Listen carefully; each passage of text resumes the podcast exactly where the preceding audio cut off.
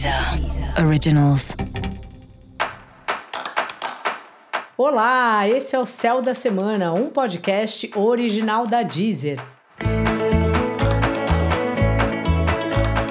Eu sou Mariana Candeias, a maga astrológica, e esse é o episódio especial para o signo de Capricórnio. Eu vou falar agora da semana que vai, do dia 25 de setembro ao dia 2 de outubro, para os capricornianos e para as capricornianas. Salve, salve, cabra! Como é que tá?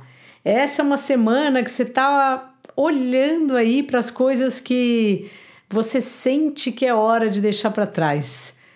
Às vezes a gente não quer, mas o negócio vai crescendo, crescendo, até que tem um momento que a gente não consegue mais esconder da gente mesmo.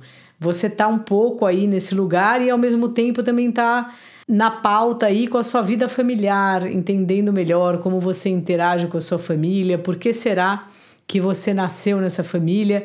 Eu acredito que a gente nasce normalmente, né? Claro que não 100% das vezes, numa família que a gente precisa nascer, que a gente precisa aprender alguma coisa.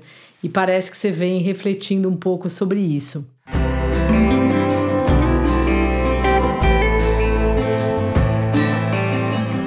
É curioso, Cabra, porque talvez algum aspecto da sua vida profissional seja algo a ser deixado para trás. Só que ao mesmo tempo você está tão focado no trabalho e assim, o seu trabalho está no momento que está dando resultado e o resultado do trabalho traz mais trabalho ainda, né? Tipo, as pessoas percebem que você está fazendo um trabalho competente, que as coisas estão dando certo, e daí elas te procuram para te contratar. Então tá nesse ciclo aí potente de trabalho é bom aproveitar e mesmo que você esteja sentindo que alguma coisa tem que trans ser transformada na sua vida profissional, não precisa ser já, não precisa ser agora. Se você está procurando trabalho, poxa, apresenta mais o seu currículo, converse sobre as coisas que você já fez com as pessoas, porque essa é uma semana que o seu trabalho está aí bastante em destaque na semana.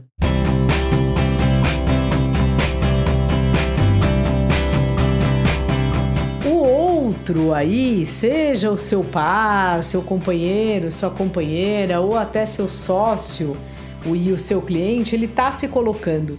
O outro está mostrando aí o que ele quer, mostrando quem ele é, e às vezes isso pode dar algum probleminha, pode dar alguma dificuldade.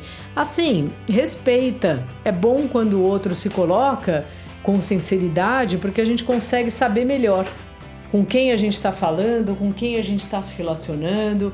Então, assim, as conversas estão ativadas, como eu falei no episódio para todos os signos. Então conversa, faça ajuste assim e fique feliz pelo outro. É bom quando as pessoas podem ser elas mesmas. Dica da maga: os processos de transformação, os processos de morte que a gente passa na vida.